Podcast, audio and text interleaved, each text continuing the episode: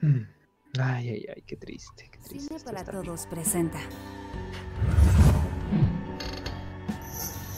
Podcast para todos. Se van y-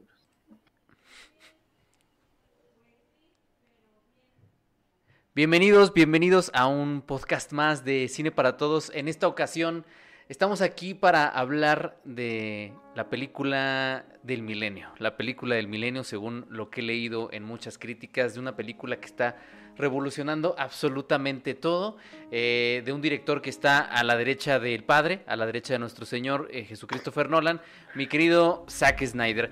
Eh, vamos a hablar de su versión de Justice League y para ello me acompaña mi querido Miguel. Miguel, ¿cómo estás? Muy bien, amigo, muy contento, extasiado por este, esta nueva versión de la Liga de la Justicia y estoy listo para predicar la sabia palabra del profeta elegido por el mismísimo Nolan. Uno de los apóstoles de mi querido Nolan. Yo Eh, diría el principal apóstol. El principal apóstol. El principal es como, es como San Pedro, ¿no? Es como la mano derecha. Eh, Diana, ¿cómo estás? Bien, igual. A ver qué. A ver, esperemos que no se suelten los caballos hoy. eh, voy a tratar de, de guardar las formas y, y nada, amigos, aquí. Yo creo que, yo creo que con ese, Tranquilita. con ese fandom tan intenso que tiene eh, este señor, lo peor que podríamos hacer es soltar los caballos. Entonces yo, yo me voy a, par- a- a Sí. mantener en un terreno neutral, aunque parece ser que estar en terreno neutral es estar en contra, eh, por lo que veo en el video que subimos a Sub F7. Si no lo han visto, vayan a verlo. Y también está por aquí alguien que seguramente no va a estar en terreno neutral y que seguramente podría meternos en muchos problemas, mi querido Víctor. que la canción. No, no sabemos, no sabemos. Yo según quiero ser imparcial y quiero decir, porque hay cosas que sí me gustaron de la película, pero hay otras que considero que no están tan chidas. Pero bueno, ya hablaremos de... Bueno, ya por haber dicho eso, Vic, de que no están tan chidas, seguramente te lloverá mucho odio, eh, porque estás odiando un material eh, que fue hecho con mucho amor y por un auténtico autor. ¿Cómo me Entonces, atrevo? eh, ¿cómo te atreves a decir que no está tan chida, Vic? Eso ya es una ofensa Ya pensamos, para amigos, nuestro ya pensamos, apóstol. ¿no? Eh, pero bueno, pero bueno, antes, antes de volvernos locos, eh, recordarles que al final de este podcast tenemos una sección de superchats. Entonces, para quien quiera hacer una pregunta o eh, hacer algún comentario que quieran que mencionemos durante esta transmisión, eh, por favor, ahí está la herramienta del superchat. Y de antemano les agradecemos muchísimo a, a- todos los que se conecten, a todos los que nos vean después, a todos los que nos escuchen en Spotify y en Apple. Muchas, muchas gracias. Y a todos los que con respeto comenten eh, en la caja de comentarios y que con respeto eh, comenten en el chat. Les agradecemos también muchísimo. ¿Por dónde les gustaría empezar? Miguel venía como con esas intenciones de soltar los caballos. Entonces quiero que Miguel abra la conversación. Por favor, amigo, eh, dale. Quiero, quiero que tú plantees el primer tema. A ver, sobre el Snyder Cut. Híjole, pues es que, ¿por dónde quieres comenzar? Si quieres, comenzamos por lo que hay detrás de la película, o sea, el cómo se hizo, cómo llegamos a, a que se realizara. A ver, ahí, ahí creo que tienen información tanto tú como Diana. Nada más porque veo que hay preguntas. Creo que sí va a haber spoilers. Entonces, eh, sí. Mm, va a haber ¿no? spoilers. Sí. Entonces, eh, Sí, para va, haber, quien... va a haber spoilers, sí va a haber spoilers. Para quien no tuvo medio día para verla, eh, va a haber spoilers. Y, y además, para quien no vio la versión de 2017, que cambia, cambia. Por supuesto que cambia, pero la esencia es la misma. Sí, a Sí, final de cuentas, la, la estructura principal es, es lo mismo, o sea, Es la misma. y si ya vieron, si ya conocen la estructura de las películas de superhéroes, no se preocupen, al final los buenos ganan. Eh, pues el chiste aquí es cómo, ¿no? Y creo que ahí es en No te donde... atreves a decir eso, oye, Miguel. Jerry, ya iba a decir No, Jerry, bueno. güey. Jerry Miguel. Entonces, eh, por Perdón, favor, por favor, perdón, Miguel, este. eh, arráncate.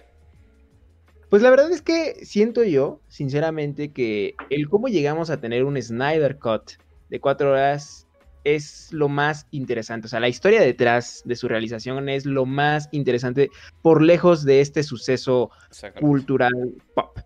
Y pues todo es debido, y me parece muy curioso, o sea, creo que nos da una idea de cómo realmente funcionan las empresas, eh, pues por una tragedia, ¿no? Que sucede en la vida de del buen Zack. Ah, pues su hija, muy jovencita, cometió, cometió suicidio, ¿no? Eh, eso obviamente pues, eh, pues destrozó a- al cineasta y tuvo que dedicarse a su familia, ¿no? En ese momento, a, tanto al duelo como pues a todos los preparativos para el velorio, etcétera, etcétera, etcétera. Eh, y Warner, creo que ahí es como donde dices, creo que entiendo por qué tanto hate por parte de varios actores y directores últimamente. O sea, yo creo que ya lo tenían acumulado y se nota por este tipo de estrategias. Se va Snyder y dicen, ok, pues vamos a, este, a contratar a Josh Whedon, eh, director de Avengers. Y vamos a cambiar lo que queríamos. Queríamos que fuera mucho más este, alegre, que tuviera un tono más azucarado para atraer a las familias completitas. Y quién mejor que, Que Josh además, que además Josh Whedon tenía planteado estar en Gatúbela, o sea, hacer una película sobre Gatúbela, entonces por eso aprovecharon a que lo tenían a él en el contrato y en todas estas pláticas, entonces continúa amigo. No, y, a- y además, este, los ejecutivos de Warner ya le estaban quitando el poder de decisiones creativas a Zack Snyder. O sea, ya también estaban eh, comentando que, aunque él iba a ser el artífice, eh, escogido de hecho por el mismísimo Jesucristo Nolan, o sea, eso no es broma, así fue. eh, se supone que él fue produjo. Nolan para que eh, planteara el universo cinematográfico, como no les estaba rindiendo los resultados que ellos pretendían, que era asemejarse en lo más posible a Disney, porque pérdidas no tenían, pero no tenían las macro ganancias que, que recibían con Disney. Bueno, como Disney, con Marvel. Eh, pues traen a Josh Whedon, ¿no? Dice, pues, ¿cómo, cómo este, podemos hacerlo exitoso? Pues haciéndolo exactamente igual. Así que, pues, vente, Whedon, haz tus propias cosas aquí. Yo creo que lo que es ojete es que digan cosas eh, a los medios de comunicación como que el propio Zack Snyder hubiese elegido a, a Josh Whedon, ¿no? O sea, que él estaba de acuerdo con ese tipo de decisiones, como diciendo, es que saben que si estamos respetando una visión autoral o una decisión, una visión personal y las decisiones con todo el respeto que le tenemos a Zack Snyder. Mira, Yo- ya, ya hicieron, nada más para puntualizar, hicieron una corrección al Vic, Corrección, que sí, la sí, película era Batgirl. Batgirl. Batgirl. Eh, Batgirl. Ya, Batgirl, sí, ya continúa, continúa. Miguel. Eh, oh, sorpresa, resulta que pues no era, no era del todo cierto. O sea, le cambiaron varias cosas a Snyder aprovechando que estaba en duelo, lo cual es muy bajo y es algo muy común de las empresas, eh, de este tipo de, de empresas. No les funcionó eh, como ellos buscaban el corte de Whedon.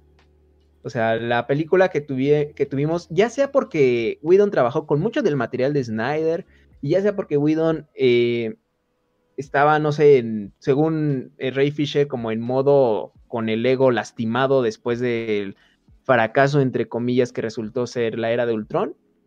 e hicieron un bodrio que no le fue bien en críticas y en taquilla realmente apenas, o sea, sé que apenas la libró, o sea, sí tuvo ganancias, pero no fue lo que, o sea, sí tenía como más o menos eh, un estimado de cuánto iban a ganar con, con Snyder, tenían un estimadote con lo que iban a ganar con Whedon, no cumplió ni con lo que querían ganar con Snyder. No, bueno, es que Whedon tenía el antecedente de Avengers, que fue una película que rompió la taquilla como, como nunca lo había, lo había, lo había roto. Ok. Pero acá en este caso, bueno, pues es que habías construido un universo que se perfilaba hacia otro tono y terminas entregando lo que terminó entregando, que sí, efectivamente la versión 2017 no tiene pies ni cabeza.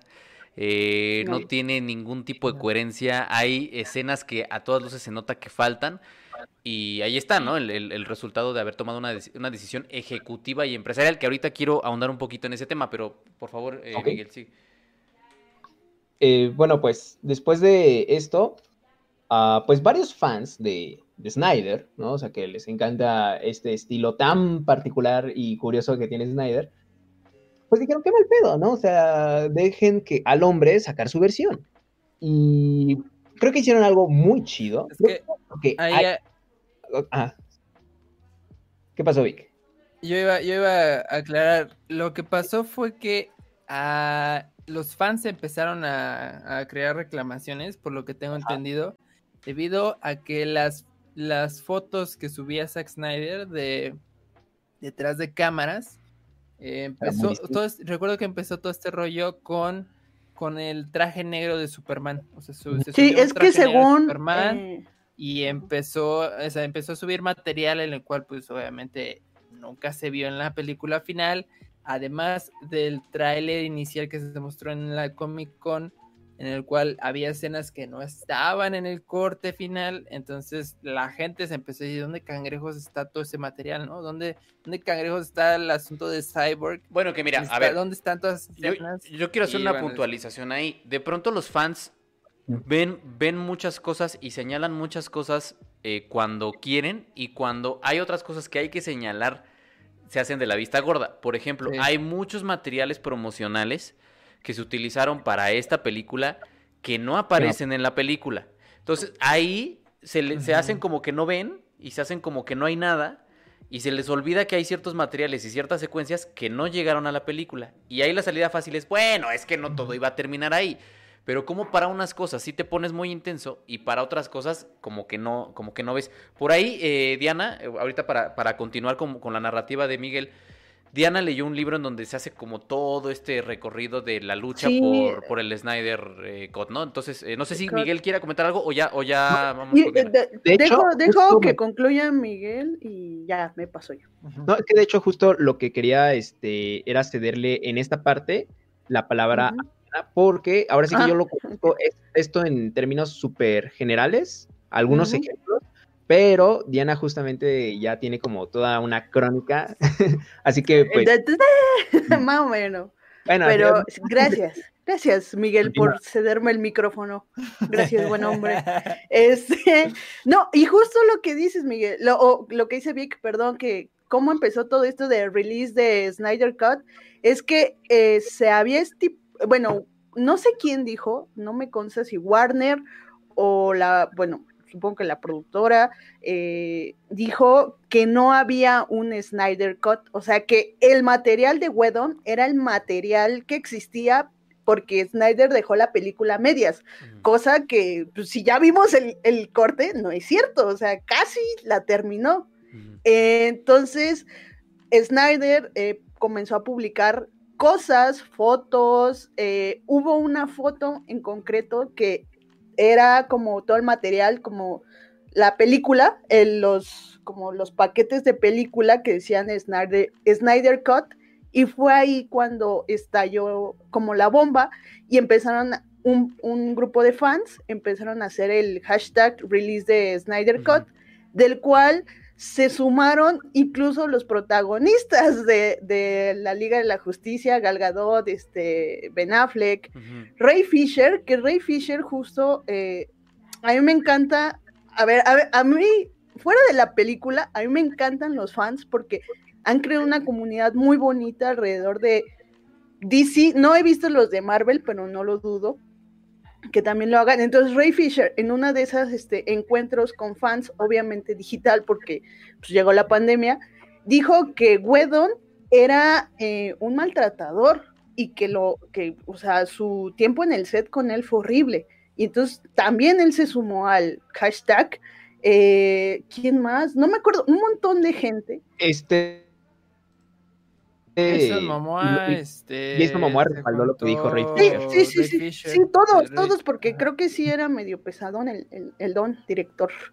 Este, entonces, Ah, Ben Affleck, Ben Affleck creo que también había dicho. ya lo dije, sí, sí lo dije, Vic. Ben Affleck, todos Affleck, los bueno, protagonistas. Perdóname. Perdona. Y este, Sí. y se me fue el pedo. eh, ah, bueno, sí. Entonces empezó, empezó a hacer ruido, empezó a hacer ruido. Y Warner dijo, no, no, vam- no tenemos planeado hacer ninguna, ningún corte que no sea el de Wedon. Pues salió la película, pues le fue como le fue. No sé qué habrá pasado, supongo que, eh, porque tampoco me lo leí completo el libro, amigos, o sea, apenas lo encontré hoy en la mañana, tampoco es que yo leo súper rápido. Este, tampoco sé eh, hasta dónde llegó la lucha, bueno, hasta qué punto llegó la lucha de todos estos fans, pero lo que sí sé es que se promocionaron en Times Square, se promocionaron en Comic Con, no sé si hicieron, eh, bueno, en redes sociales, con todo, todo con el hashtag release de Snyder Cut. ¿Qué, ¿Qué hizo para que Warner cambiara las cosas? No lo sé, no lo sé, supongo que vio ahí una oportunidad de, de darle a Snyder Más, como- más que, más que, es que, A ver, yo, yo quería un poco detenerme en el, en el punto que había dicho, dicho Miguel, porque hay, hay algo que de pronto se nos Mm. pasa y que lo hemos dicho en reiteradas ocasiones. Son muy pocos los directores que tienen la oportunidad de condicionar a un, a un- al, al glorioso y, y poderosísimo sistema de estudios de Hollywood. Eh, yo, a mí me vienen a la memoria dos directores que han tenido el poder y la capacidad, tres, tres directores que han tenido el poder la capacidad de condicionar a todo el sistema de estudios, que son Spielberg, que fue el primero. O sea, él, a Spielberg, lo que Spielberg pidiera y como quisiera y cuando quisiera. Peter Jackson, después de hacer la trilogía del Señor de los Anillos, es decir, Hollywood se rindió ante Peter Jackson y le dijeron, lo que quieras. Hizo King Kong, que era un sueño que él tenía desde la infancia, y después dijo, ¿saben qué? A partir de aquí yo ya, eh, ya hice lo que yo quería, con todo ese poder que se me otorgó. Uno de los contratos más importantes que se le han dado a un director en la historia lo firmó Peter Jackson, y, y ese contrato es antecedente para que Mm. para que Christopher Nolan eh, tuviera el contrato que se le dio y es el tercer director que me viene a la cabeza. El resto de los directores en Hollywood son mortales, son mortales que son, son contratados y dentro de esa bolsa, dentro de ese cajón está eh, Zack Snyder, a quien se le contrata para hacer eh, Man of Steel porque ya tenía un antecedente haciendo eh, películas basadas en, bueno, un par de antecedentes haciendo películas, a- ajá, adaptaciones, que gustaban mucho por lo visual. Entonces, a mí no me extraña y no se me hizo tan eh, dura la decisión que toma Warner porque estos carnales están acostumbrados a hacer ese tipo de movimientos prácticamente desde que se funda el sistema de estudios y es lamentable y es cruel, lo es. Pero en, el en, en qué momento Warner decide financiar? Porque bueno, no es, no es Warner, es, HBO para poder HBO Max. es HBO Max con el fin, con la finalidad de potenciar su plataforma. Entonces, Sí. Yo creo que, que pensar que la oportunidad de Warner se la dan a Zack Snyder por, lo- por cómo dirige sería una, para No, mí, no, es no, una perspectiva errónea. Para mí, seguramente sí. habrá quien diga, no, es que es un gran director. A mí no me lo parece. No. Es, es- hace imágenes i- i- muy interesantes y muy icónicas. Sí, de eso platicaremos ahorita que ya entremos a la película. Pero para mí es un hecho que se le, se le recontrata para terminar la película y se le destina un presupuesto con un anhelo que es lamentablemente muy empresarial y que es lamentablemente es vamos a lanzar esto a nuestra plataforma para que la gente se suscriba a nuestra plataforma. Y es la No, carta es- de presentación de esa plataforma. Pe- Pero, ¿sabes? Esa decisión la toman únicamente al ver el poder de convocatoria que tienen los fans. Es, con es que justo sí. O sea, dicen, sí, claro, o sea, bu- bueno, que continúe Diana. Es que justo el libro que, que les decía que se llama Release the Snyder Cut An Insider Look at the Lost Justice, Justice League Movie. Ah, mi inglés ahí todo pedorro, pero el libro es de Sean O'Connell. Este, este señor tiene un canal de YouTube que ya se me olvidó, eh, perdón, lo voy a poner ahí por los comentarios. Entonces hizo una crónica de la lucha que llevan todos estos fans hasta el momento de pre, bueno, de que HBO se dio cuenta, como dicen, de la oportunidad de negocio que tenían con una nueva plataforma y podían sacar esto a la luz. eh, porque justo ahorita que lo mencionabas, eh, Miguel, en- todavía no se sabe si despidieron a Snyder antes de que él pasara todo lo de la tragedia. O sea, está como el mito de que ya lo habían despedido antes o él decidió retirarse. O sea, no, no se sabe porque pues obviamente fue caótico todo lo que pasó ahí y eh, también por eso hay un poco de trampa ahí, quizá este, que contrataron a Wedon así de rápido, entonces no lo sabemos. Eh, incluso viene en el libro que pues, no se sabe qué pasó.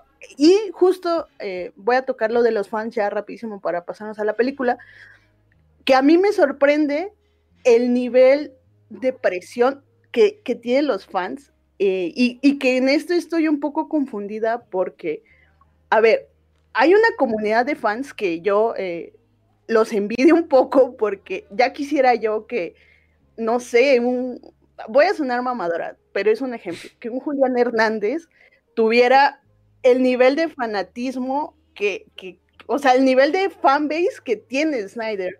Y es un director muy afortunado porque tiene una fanbase muy guerrera y muy luchadora, o sea, y me da coraje, como lo dice Jerry, que venga una empresa como HBO, eh, Diagonal Warner, aprovecharse de eso y a decir, mira, no te vemos como espectador, te vemos como consumidor. Es O que, sea, es que es lo que a mí me enoja. Ahora, bueno, ya esto es algo que también lo sabemos de, de toda la vida, que los superhéroes son, las, son los nuevos mesías por una cuestión de estructura, por una cuestión de narrativa, por una cuestión de cómo está planteado, son, son nuevos mitos. Eh, y a mí no me, y, de verdad yo lo, yo lo digo con, con profundo respeto y lo estoy viendo en los comentarios de nuestro video en, en Zoom F7, hice una crítica eh, diciendo, a ver, ni me voy a ir al, hate más hate, ni me voy a, porque la película no permite eso, ni me voy a ir al, al endiosa- endiosamiento eh, total de este director, porque la película tampoco permite eso, es una película mediana, es eh, rápida conclusión. Y, y de verdad, como buena nueva religión, estos nuevos mitos, que son estos nuevos héroes, tienen nuevos feligreses, que defienden como la señora que va a la misa eh, de las 7 todos los domingos sin perderse una sola y que da el poco dinero que tiene en el diezmo, así son estas personas. Es decir, me tocó ver páginas que decían, es que yo me dedico a piratear películas y a ponerlas aquí en Facebook, pero como yo soy fan del Snyder Cut y quiero que se le apoye a la película, hay que decirlo, son películas que no necesitan apoyo porque generan cantidades estúpidas de dinero, pero esta gente piensa así. Entonces, como yo quiero apoyar al director, que tampoco el dinero va a terminar en el director, va a terminar en HBO y va a terminar un porcentaje también eh, a Warner por ceder la, la licencia, eh, dicen, pero yo quiero apoyarlo porque, porque pobrecito, porque y son estos nuevos mesías y son estas nuevas figuras que incluso Snyder, consciente de estas cosas, mete un plano que yo metí en el video de Zoom F7 cuando hablo de los fans, donde, donde Superman se abre de brazos haciendo la señal de la cruz. Son eh, cosas evidentes, pero es que así son. Son fanáticos que llevan todo a los extremos y que uno no puede decir absolutamente nada porque entonces ya eh, eres este un hereje y es que no sabes y es que tú quién eres y es que son todas estas cosas. Pero sí, lo que sí voy a Ajá. decir, nada más, es que sí tenemos que reconocerles el haber peleado tan fuerte la, la, la película que HBO dijo, ahí hay una oportunidad de explotar un nicho de mercado que nos va a dejar dividendos. Es- eso sí se los voy a, se los voy a reconocer. Sí, Es- o sea, y justo, eh, perdón, na- nada más rapidísimo, este, sí, yo entiendo aquí, no sé cuánto hate nos va a caer y la verdad a mí me da igual, pero, o sea, es como, yo también lo analizaba y decía, todo mundo es fanático de algo, o sea, yo, yo lo admito, soy fanático de muchas cosas y, o sea, a nivel de, De de Heineken. luchar por algo tan fuerte, creo que no, pero al final todos somos fanáticos. Eso no tendría que eh, dividirnos por, eh, por cuestiones tóxicas. O sea, también puede ser fanático sin ser tóxico. Eh, hay que entender que hay diferentes opiniones y así como ustedes lucharon por el Snyder Cut, pues nosotros tenemos derecho a criticar el Snyder Cut. O sea, no cuando critiquemos la película es que estamos atacándolos a ustedes. O sea, eh, su lucha está ahí, la reconocemos, la reconoce Miguel, Vic, Jerry, yo, pero ya está, o sea, no, no se enfrasquen en una pelea porque no todo el mundo va a pensar como ustedes. Y- No, es que fíjate que es como eh, las armies, ¿sabes? Con BTS.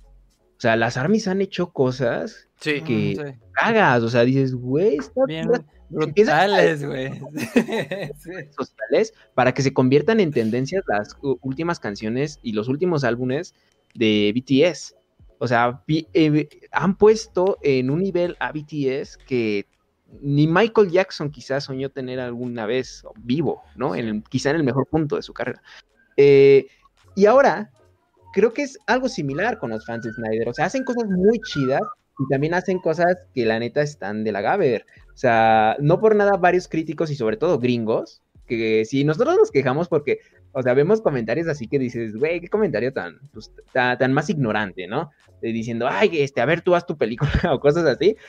Los este, comentarios que les llegan luego a los, a, a los críticos de cine gringos, a veces son hasta amenazas de muerte, a veces son hasta investigaciones de banda bien loquita que se pone a ver eh, cuál fue su última conexión eh, rastreando su IP para llegar- mandarles amenazas cabronas. Y dices, güey, es que perdón, pero el arte no es, este, el arte está ahí justo para, para abrir conversaciones, ¿no? Y si tú crees que el Snyder Cut es la máxima obra de arte, eso significa que va a ser la máxima obra criticada, ¿no? De todos los tiempos. Va a tener tantas visiones opuestas y, con- y contrastantes que pues ni modo, o sea, es parte de. Entonces sí, es, o sea, sé que no son todos los fanáticos, eh, pero es cierto que tiene una gran base que es muy intensa. Intensa en buenos sentidos e intensa en malos sentidos, ¿no? Sí. Es, yo creo que es este, como dice Jerry, o sea, son los nuevos mitos. Ahora que esos mitos, pues nos los están dando a través de, ¿cómo decirlo? Pues de entretenimiento, ¿no? O sea, a, través, no, no desde una cuestión eh, meramente espiritual, sino ahora va con que, pues, vamos, queremos tener ganancias desde mercancía hasta las propias ganancias que tengamos de, la, de las películas, ¿no? Sí, completamente. completamente. Sí, sí. nos dijeron que da bien. Sí, son, bueno, todavía empezamos a criticar. Puede ser lo mismo, ¿no? Este tipo de producciones, este tipo de producciones hacen eso. Siempre, este tipo de producciones y el estar detrás de una pantalla eh, y no exponerse y estar desde tu computadora genera este tipo de, de, interacciones. Eh, lo que sí, lo que sí también eh, con respecto a todo esto del fandom es que también me, llama la atención una reflexión también que trajo a la mesa Matthew Ball, que repito, eh, head de contenidos en Amazon, una persona que está investigando muy profundamente el mundo del videojuego y él decía algo bien interesante que es uno de, las de los parteaguas que está pasando con esta película de Snyder. Él decía que había la posibilidad de que hubiera un cine a la carta que llegaría un momento en el que el, el fan iba a pedir y eso que el fan iba a pedir era lo que se le iba a dar, ¿no? Con hasta se le cayó la cámara a Miguel, para los que no están escuchando. Santo Cristo. Un cine hecho a la medida. Y él decía, la única manera de hacer un cine hecho a la medida es generando entornos eh, como en Ready Player One, que en este caso ya, por ejemplo, yo soy muy insistente en este tema, pero Fortnite ya anunció un nuevo tráiler en donde incorpora nuevos personajes eh, como Ripley de Alien, los mismos ah, Aliens, el Depredador, es decir, el metaverso ahí se sigue consolidando. Él decía, la única manera es generar entornos en donde pueda llegar un jugador que cree su propio mundo, ¿no? Y ahí está el Minecraft también, y ya se ha hablado mucho del tema, pero eso, es una de las consecuencias que a mí me da un poco de miedo, que la gente se, da, se dé cuenta que puede influir en la cabeza de los empresarios, en la cabeza de los creativos, en la cabeza de quienes están detrás eh, de esto, porque pueden hacer dinero.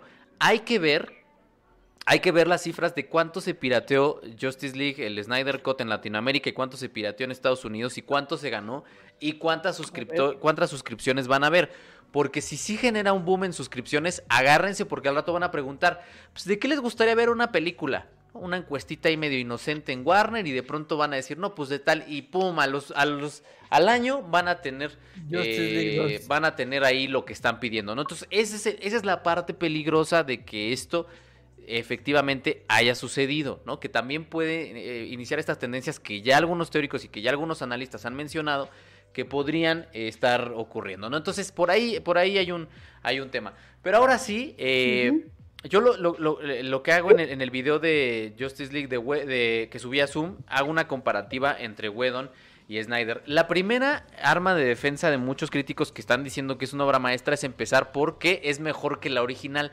Que por cierto, la original es, es canónica, es, el canon oficial. Eh, que ahorita también quiero andar en eso. Pero Vamos, es que que fuera mejor que la, que la de 2017 es lo mismo que decir absolutamente nada. Bueno, es que, o sea, sí es una realidad, ¿no? O sea, es, es cierto. O sea, y sé que no es un, es que es como decir, híjole, le gané en una, perdón por lo que va a decir, pero le gané en una carrera de obstáculos a una persona sin piernas, ¿no? O sea, es como lo más es lo más injusto. o metí, gol a un este niño en silla de ruedas como Maradona, güey. O sea. Contra un niño en silla de ruedas. Eh, pero bueno, en este caso igual y no es un... Bueno, quizás sí un, Maradona ya no en sus mejores años. Eh, sin embargo, tampoco, bueno, yo desde el lado personal les puedo decir, no es lo más, tampoco la película más horrible que ha hecho eh, Snyder. De hecho, creo que está entre sus mejores películas. Eh, tiene grandísimos errores, sin embargo, creo que en varias oportunidades es muy disfrutable, ¿no? Y creo que hay cosas que sí le, o sea, que digo, esto, esta escena, sobre todo, perdón por quizás brincarme hasta el clímax, la escena del clímax a mí me pareció genial. O el sea, problema es llegar, cabrón. El problema fue llegar, exacto. Fue pesadísimo. Pero o sea, si yo, es, es, es como en algún Twitch creo que, que, estuve por ahí, eh, lo llegué a decir, que preguntaron, ah, ¿qué opinan de Snyder? Eh, creo que si tú cortas algunas de sus escenitas y las ves así sin contexto, dices, güey, qué bonito, qué bonito está haciendo las cosas. Pero como película en sí, ya como producto cinematográfico completo, dices, híjole, perro, híjole, no, no sé, o sea, Mm. Mejor dedícate a hacer collage. Sí, es, Pero bueno. Ahí, ahí- ahí- ahí es, a donde, ahí es a donde voy. Eh, aunque muchos insistan que a estas películas y aguas con ese razonamiento, mucha gente insiste en que hay películas a las que hay que entrarle con el cerebro apagado. Aguas con ese razonamiento. Si ustedes tienen la posibilidad Corran. y si ustedes Corran. pueden y si tienen las capacidades, yo les pediría de la forma más educada que nunca apaguen su cerebro, aunque sea para ver una película. Pero hay mucha gente que dice, es que estas películas son para apagar el cerebro. Yo de verdad se los pido, no lo hagan, procuren tener el cerebro bien despierto porque si lo apagan se les van a ir muchas cosas. Eh, yo quisiera empezar por lo que considero que es lo mejor de la película y es evidentemente la parte eh, de la dirección de fotografía, la parte visual. En el caso de, de la versión de Wedon ocurre algo bien interesante que es que despersonaliza su el, el producto. Es decir, vienes con una tendencia de estética, que es lo que presenta en- Man of Steel y es lo que presenta en Batman v Superman Dawn of Justice. Y, y de pronto llega Whedon y todo lo colorea, ¿no? Es como un niño que le das algo así, una hoja en blanco y la, se pone a colorearla y se, se enloquece y todo y entrega un producto despersonalizado que no tiene ningún tipo de carácter visual. Y lo primero que me, que me gustó al encontrarme con, la, con esta versión de Snyder es que aquí ves a este carnal, ¿no? O sea, aquí ves cómo a él le gusta iluminar, cómo a él le gusta dirigir a sus, a sus directores de fotografía, cómo le gusta eh, poner un estilo, pero dentro de esta gran maravilla que es que inmediatamente en el primer plano sabes que estás viendo de algo, algo de Zack Snyder, al mismo tiempo surge una pregunta, que creo que es una pregunta que todos tenemos y que a mí me gustaría lanzarla por ahí porque a mí me parece el primer gran error de la película, que es un aspect ratio eh, de 4.3, que es 1.33 a 1, que quien no sepa un aspect ratio básicamente es el lienzo, es el canvas en el que vas a fotografiar y elige un aspect ratio cuadrado. Ahora, él mismo lo dice en una, en una conferencia. Yo elegí el aspect ratio porque es el aspect ratio, El este aspect IMAX. ratio porque es el de IMAX y en las pantallas de cine se va a ver bien chingono.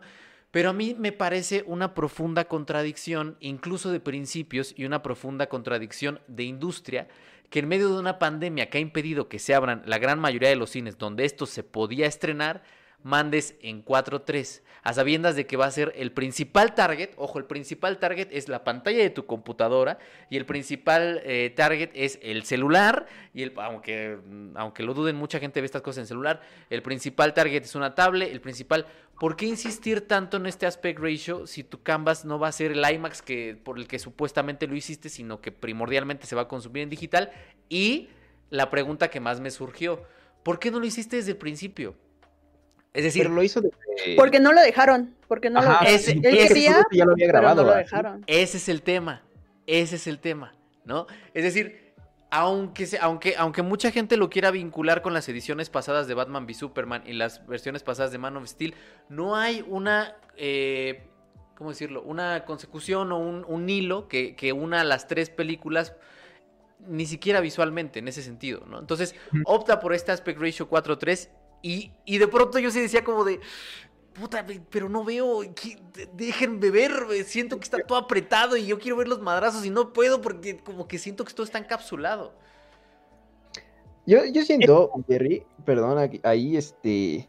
a mí la verdad no me hizo tanto ruido el aspect ratio. Am, A mí hay sí. algunas escenas donde sí se ven mejor. O sea, Es que, a ver. Así, escena por escena.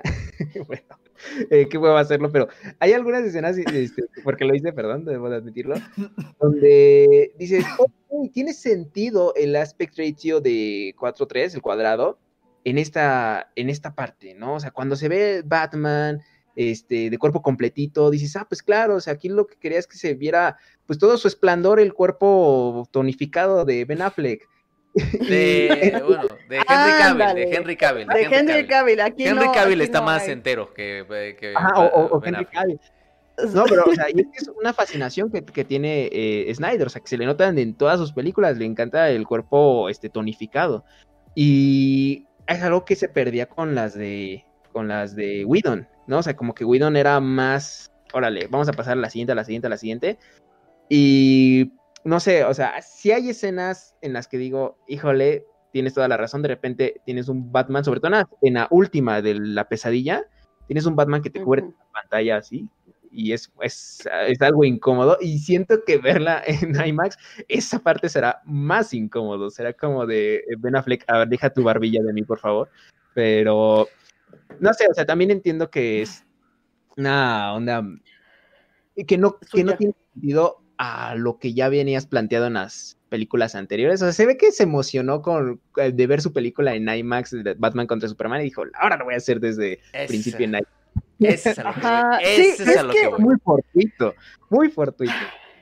Es Sí, que y que no aporta ver, nada, no ver, aporta nada a la narrativa, Es, es que absolutamente es eso, nada. justo. A ver, vuelvo al punto. Sí, Jerry, dijiste a nivel visual y estoy de acuerdo Sí, o sea, a nivel visual, que se ve bien, que se ve bien el 4-3, o como yo le digo, 3-4 3, Eh, 4. de, Twitch. Sí, véanos en Twitch, amigos. Eh, a ver, se ve bien, pero... Ay, es que me voy a poner mamadora. Lo siento, amigos, lo siento, perdón. A ver, ¿el cine es para que se vea bien? O sea, es una pregunta que yo, para mí no, para mí tiene que tener un sentido narrativo todo lo que aparece en pantalla. Y a ver, el aspect ratio que está en, en la Liga de la Justicia lo ha ocupado, está en First Cow, traigo varios ejemplos, First en, Cow. eh, a Ghost- a Ghost Story, a- creo que tú diste Mommy también. Mommy de Dolan. Y, y no me acuerdo cuál otra, pero bueno. Que de hecho, Mommy de, Mommy de. Mommy de Dolan todavía es más, es un poquito más. eh, Sí, pero en tiene, Naida, en Naida. pero tiene esta función psicológica, ¿no? Tiene esta, esta función que, que está es que- encadenada con el personaje, tiene esta función. O sea, que estás hablando de una cosa espectacular. Es que voy al punto. Eh, todas estas tenían un sentido narrativo de que o el personaje se sentía atrapado en el tiempo y el espacio. Era como para rememorar un pasado, como en First Cow, que cuenta, pues, eh, no sé, finales del siglo, no sé, allá ustedes sabrán. Me, veo- me escucho doble y no sé por qué, amigos. Alguien manda Eh, feedback. entonces, alguien está- creo que es Miguel el que está mandando no feedback. sé. Y entonces veo aquí la Liga de la Justicia 4-3 y digo, ¿para qué no? O sea, ¿me, me estás contando que tus personajes están atrapados? Eh, eh, no es cierto, porque yo ya vi la primera versión, o sea, eso que me estás contando no es cierto. Solamente lo quieres para una cosa estética, un- una cosa artificial, que es el IMAX, solo para que se vea bonito. Y para mí el cine que se ve bonito no vale la pena. Lo siento, lo No, siento, y perdón. yo sí, de verdad siempre también voy a ser muy insistente eh, en, en esto, ¿no? Que sea Todd Solons. Yo si voy a una, porque Todd Solons era un director que, que tendía a, a meterse en las salas de, en- de sus propias películas. Y le preguntaba a la gente así casual, que evidentemente no sabía quién era, como de qué le pareció la película. Y él decía, si la gente me dice que se ve bien, que, que está muy bonita la fotografía, fracasé como director. Eh, y, y- y un poco también lo que pasa es, yo vuelvo a lo mismo, ¿no? Es, quiero mi película en IMAX, aunque va a una plataforma de streaming, y aunque la financió una plataforma de streaming, y aunque eh, está hecha para que impulse una plataforma de streaming. Y este, o sea, es, ese, es mi, ese es mi otro ¿Le suena, le suena este, este tipo de terquedad? ¿Le suena a algún director amigo de Snyder? Cuya película también quería que a fuerza se estrenara en salas de cine. O sea, es como. ah, Entonces, yo vuelvo a... Sí. no, no, Es- pero, exacto. no sé, no sé. Eso de, es que la hice Señor. para IMAX, es como de señor, pero se la financió una plataforma de streaming para que más gente se suscriba a esa plataforma de streaming, para que la mayoría de la gente la vea en la plataforma de streaming, para que no quiere reconsiderar abrir un poquito más el lienzo, por favor. No, porque va para IMAX. Híjole, es que no se va a ver en ningún IMAX, pero bueno, señor, eh, está bien, está bien porque aquí estamos para cumplir esto, porque si no la vendemos como la visión definitiva de usted, entonces nadie la va a ver. Entonces, como es la, vis- la visión definitiva de usted, hay que respetar absolutamente todo lo que usted nos diga, señor. Eso es lo que No, pero- me hace un poco raro. Sa- sa- ¿Sabes cuál es como la ventaja que, que pueden sacar de ahí, Jerry? De que, o sea, un montón de grupos, bueno, un montón de fans de Snyder, o sea, pueden decir, ¿saben qué? La queremos ver en, en IMAX, ¿no? Y pueden organizarse y rentar este, las salas y pueden decir otras, o sea, tú, lo- tú mismo lo dijiste, creo que este poder de convocatoria, este poder que ahora tiene el consumidor, o sea, puede ser positivo si lo hacen, como tú también lo dijiste, si no apagan el cerebro, ¿no? Es Ya, igual que eso de, oh, bueno, lo queremos no, hablar. no pero me voy a meter con los sería, un, sería un capricho, está bien. Eh, Pero es que Miguel es una embargo- película de superhéroes, tienes que apagar tu cerebro. No, no, No me voy a meter con los fans, solo no me voy a meter con los Ya fans. este momento ya nos mentaron la madre 60 veces. Este... Bueno, ¿saben qué? No, ver, tranquila, tranquila, tranquila. O sea, acuérdate, No, acuérdate. No, no, es- aguarda, guárdalo, guárdalo para Twitch, guárdalo Acuérdate para que. Lo acuérdate que Twitch, en Twitch, podemos soltarnos Sí. un poquito más, en Twitch Sí, podemos echar un poquito no, más de desmadre, aquí hay que guardar un poco, lo- porque aquí sí la gente en Sí. YouTube, la gente, lo estoy viendo en el chat de... Más que de nuevo orden. güey, La- más sí, que nuevo orden. La gente se pone muy intensa. Entonces, eh, yo nada más voy a decir que de verdad procuren no apagar su cerebro. Así vean emoji la película. Se los juro que van a aprender y van a analizar un buen de cosas eh, si no lo apagan. Eh, Miguel, y luego Vic, porque Vic se ha estado guardando mucho. Oye, sí, este, Ya están diciendo que si sí respira o si no, güey. A ver, ¿qué, qué, qué, qué, No, yo- qué yo tienes estoy- guardado, Vico? Pues es que más bien yo estoy escuchando porque quiero ver si es lo mismo que piensan ustedes a lo que yo tengo. Este, hay un aspecto del cual eh, yo estoy de acuerdo con el, eh, el asunto de aspect ratio. En su momento sí lo noté, o sea, las primeras, sobre todo en el primer acto, que ya hablaremos del primer acto. Este, pero el aspect ratio eventualmente me dejó de importar porque empecé a notar varias, varias cosas en la película que me, que me, me quise enfocar más, pero el aspect ratio no lo eh, me dejó de molestar porque hay otras cosas en las cuales sí me quise enfocar. Pero eh, hay, hay un, hay un aspecto que tiene que ver, creo que tiene que ver mucho con el ritmo Jerry, y es este esta, digamos, insistencia de Zack Snyder de usar el slow motion. En Puta. el cual de Híjole. cierta, eh, de cierta manera yo la siento, yo la siento ahí que a veces es medio repetitiva y le, le busca con la intención de hacer a los personajes cool, a, lo- a los superhéroes cool, épicos, ¿no? Eh, y se entiende. Este, esa es una. El segundo aspecto que quiero también mencionar es el fucking soundtrack de Wonder Woman. Cada vez que aparece Wonder Ah, Woman. sí, güey, es como. Hijo madre. Sí, no O sea, la primera vez, es de decir, es de decir que la primera vez me gustó, eh, de hecho se los escribí, cómo El- manejar el leitmotiv, de- porque en la de Sí. Wedon, en la primera escena, la primera escena que aparecía Wonder Woman ya aparecía su soundtrack, el- las guitarritas, tararara, y como que Snyder Sí. dijo, no, no, no, vamos a esperar, y como que primero estaban los cánticos, los cánticos, y ya hasta que se pone a los golpes con los terroristas, explota el leitmotiv, pero ya después, como dices, Vic, Se sí quema. cansa, se Cada quema. Pero, pero deja tú eso, deja tú eso, porque no nada más era cada vez que aparecía Wonder Woman, también era cada vez que aparecían las Amazonas. Y, o sea, y era como que dices, puta madre, cabrón. No, pero sí es molesto, güey. O sea, sí es entonces, molesto. Ahí que- está, sí o sea, es medio molesto. Es como, es como están en su trip Aquaman y, este, y Flash y Cyborg y de pronto empieza y, y voltea la cámara y sale, Madre, sale así cara. con su cara. Porque aparte como que Gal Gadot solo tiene una cara, ¿no? Es como- Usted siempre tiene la misma cara Gal Gadot. Entonces, está desviando balas Pero Gal bueno. Gadot y siempre tiene la misma cara y, y No me- Y ca- cada vez que aparece eh, Wonder Woman es el... Y sí es como de... Ya, güey, ya, ya sé que ese es su leitmotiv, ya me quedó claro. Ya dame chance, ¿no? Ya. Ya sabemos de que es Pero una bueno, diosa. ese es- ¿no? Entonces, Pero sí, o sea, pero ese es, ese es un aspecto que, que quería mencionar. El slow motion eh, a mí me salió a veces sobrado, a veces justificado. Yo siento que si Zack Snyder se, se le da... eh, es lo mismo que me pasó en el pero que yo tuve con Watchmen, que, es su película que más me gusta de él. Este, si, si ustedes ven, el- la intención que buscaba darle Zack Snyder era hacer a los personajes ver cool, pero es contradictorio a la narrativa de Watchmen. Y aquí no tanto. Aquí, puede, aquí él se puede dar el lujo de hacer ver a los personajes cool porque es una historia de superhéroes, ¿no? O sea, es, no está haciendo una, una sátira, no está tratando de hacer criticar a los cómics como lo hizo, como se hizo en Watchmen. Entonces, aquí se puede dar ese lujo de hacerlo. Sin embargo, a veces, eh, lo mismo que me pasó con el leitmotiv, es, ah, se vuelve repetitivo y a veces es innecesario para muchas escenas en las cuales yo pude haber, se pudo haber simplemente simplificar. O sea, no irse a, a los slow motion para hacerlos ver cool y ni épicos. Este, ese es un aspecto en el cual quiero que es lo más grave desde mi punto de vista, porque no, cabe, cabe aclarar que siempre la voy a estar comparando con la versión de Josh Whedon, este, porque es el único medio de comparación y siempre va a ser así. Esta película siempre se va a comparar con la versión de Josh Whedon.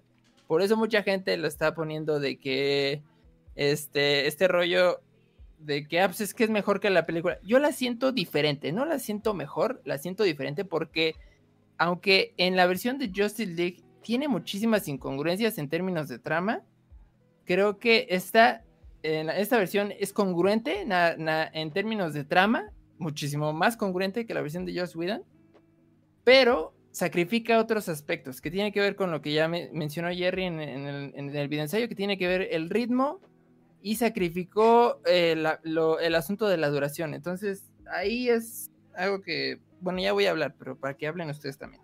No, Vic, está bien porque tú no habías hablado. No, más bien, yo, rescatar, yo rescatar esa parte.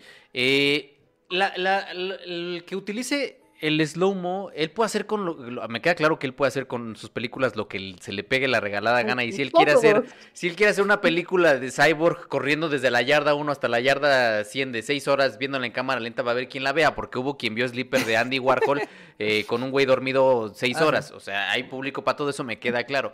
La cuestión es en qué momentos utilizas el recurso, ¿no? Por ejemplo, en esta escena de Cyborg, donde él va corriendo por una banda y esquiva eh, este eh, milagrosamente, ¿no? Y llega hasta la anotación y anota y faltando cinco segundos, que es un cliché súper eh, hecho cien mil veces en el cine de fútbol americano gringo.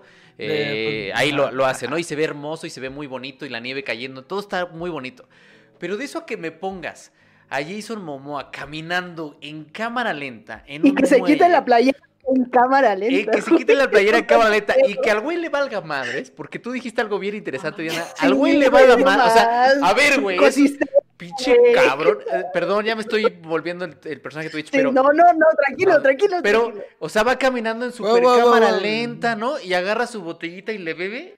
Y este cuate está encargado del mar y le vale más y avienta la botella al mar, ¿no? O sea, esa conciencia ecológica de mi querido Aquaman, que es el dios todopoderoso, protector de los mares, pero igual los voy a contaminar porque se ve muy épico que arroje la botella en cámara lenta al agua. Entonces, hay, hay cámaras lentas que funcionan, las hay. Lo cierto es que... esa escena está, está totalmente justificada, amigo. No, hay que ver, es el eye candy, es el eye candy para las damas, ¿no? Es el eye candy para las damas. Queremos ver al Max Steel ahí. Te está diciendo que es tan poderoso Aquaman que no le da frío sin playera en medio de una tormenta, güey. Y que además es tan Yo pensé que lo de la botella estaba justificado y yo así de, ¿por qué? Y además de que haya tirado la botella, o sea, te habla de su, de su autoestima, que dice, me voy a, mira, voy a contaminar tantito mi océano porque sé que voy a limpiar después. Porque, porque yo le expliqué.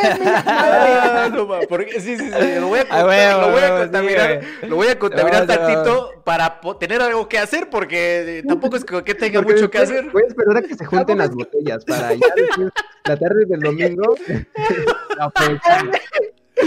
No, Oye, aquí, no, aquí pregunta, ¿quién está más sabroso, Momoa o el Vic? No, el Vic, el Vic. Al Vic nada más le faltan los tatuajes, pero bueno, ya. hay que, Momoa, no hay dos. Momoa, muchachos. Hay que regresar, hay que regresar el hay que regresar al, perdón, a la seriedad, al análisis. Entonces, tiene estas cámaras lentas que no funcionan, que, curiosamente, ahora que, por ahí lo mencionaban y que lo mencionan ustedes también, que curiosamente tiene que ver con productos. O sea, es decir, tiene el, slow-mo en Under Armour, que es esta escena del fútbol americano, tiene la cámara lenta del whisky y tiene la cámara lenta del café que se compra Louis Lane para llegar al memorial de, de Superman, lo cual también yo cuando empezó la película y, ves los piecitos de, de Louis Lane subiendo las escaleras en cámara lenta y ella caminando por la calle y ella este, eh, dando la vuelta y es como de, es que esto para qué? Es decir, y porque después te pone otra escena donde ella está agarrando la capa de Superman y ahí entiendes el dolor, no necesitas una cámara lenta de cinco minutos de ella caminando por la calle eh, sin hacer absolutamente nada si vas a tener la escena con la capa. Entonces, el slow claro que lo puedo utilizar donde se le pegue la regalada gana. De hecho, de eso a que funcione en todas las escenas, eso no, no funciona en todas las escenas. Y entonces tienes el segundo grave problema de la película, que es que dura un montón. Dura cuatro horas y media. Y ahí es donde. Cuatro horas, cuatro horas, cuatro horas, dura cuatro horas. Y ahí es donde entiendo por qué la, la idea original de, de HBO era distribuirla en episodios. Que yo creo que hubiera sido una idea muy brillante si la distribuyen en episodios, porque se, se diferencian más del producto original, bueno, que es el del 2017, y porque hubiera tenido mejor ritmo cada episodio que lo que terminó resultando. Pero no sé qué opinan ustedes de la extensión. Ya me había olvidado. Ya me había Sí, yo de- justo, Ah, no. justo hoy pensaba. Vas, Vic, vas, vas, dale, no has hablado mucho. Venga, amigo. No, es que, es que me, es que me acordé, había olvidado el fucking comercial de Mercedes, güey. O sea, dije, ¿qué Ah, de Batman, esto? sí, y de Gal Gadot también. Plano.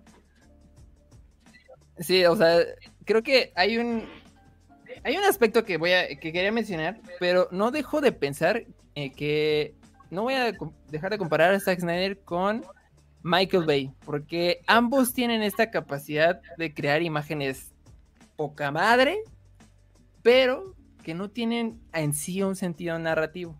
O sea, es, lo, es, es en este sentido, por ejemplo, Michael Bay le gusta mover la cámara. Es claro que mueve la cámara en, todas, en todos sus planos, casi casi, pero eso hace que la película se vuelva tediosa. Y es casi casi lo que pasa con Zack Snyder, eh, eh, con el uso del, slow, del slow motion, con el este con crear estas imágenes bellísimas. Entonces, es similar en cualquiera de los dos aspectos que tiene, que tiene la película.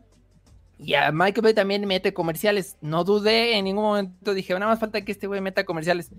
Co- corte A, plano de Mercedes, güey. Yo dije, no, pues ol- olvídalo, güey. Sí, o sea, hay comerciales, hay Sí, 27. sí, es Mike- Michael Bay. Sí. O sea, dije, no mames, o sea, qué pedo. Pero bueno, ahorita ya. Pero- Quiero hablar, quiero hablar de lo bueno, pero continúen ustedes. Sí, eh, bueno, ahorita regresaremos a, al buen Vic para que no soltemos nuestros caballos tan rapidito. Pero justo esto que decías de la duración, lo pensaba hoy en la mañana. eh, decía, o sea, creo que no tiene nada de malo lo que tenga que durar una película. Una película puede durar 10 horas. Lo que importa es el contenido. Y creo que el contenido que hay en Justice, eh, la Liga de la Justicia, no da para tantas horas. O sea, es es un cascarón esa película, o sea, llena de secuencias en slow motion, este, pues vacía, para mí está vacía, o sea, no hay un contenido sólido, no, no hay un contenido que digas, ah, vale la pena ver cuatro horas, como decían por ahí algunos críticos, toda, toda secuencia, toda toma, todo plano, vale, ¿no? Para mí hubo planos que se pudieron haber desechado y podías haberlo sintetizado en dos tomas, o sea, el- la plática de Luis Lane con Marta, o sea, ¿por qué me tienes que estar reiterando lo que decías? Que Luis Lane extraña a Superman, ya lo sabemos. Bueno, que ese o sea, personaje, ¿cómo es ese personaje parece que lo escribió un guionista de los 50, güey. parece También. que lo escribió Patty Jenkins, pero Sí, sí, sí. ¡Oh! No manches, Diana. Esto es para mañana, Diana. que lo escribió Esto es para mañana en Twitch. Perdón, eh, no dije nada. eh, no, yo ya había dicho que a mí me, a mí no me gustaba este Wonder Woman Wonder Woman. 1984. eh, pero sí, o sea, vuelvo. Tienes, puedes tener un plano, o, o más fácil, puedes tener un plano sin mover eh, la cámara 10 minutos, pero lo que importa es el contenido. ¿Qué pones dentro de, de ese cuadro o qué no pones dentro de ese cuadro que esté en voz en off o este, fuera de campo? Y en Snyder todo te lo da, o sea, no, no dejan una, no dejan nada a la imaginación, porque entiendo, es de superhéroes y tienes que mostrar todo. Ese es mi problema con, en general, todas las películas de superhéroes.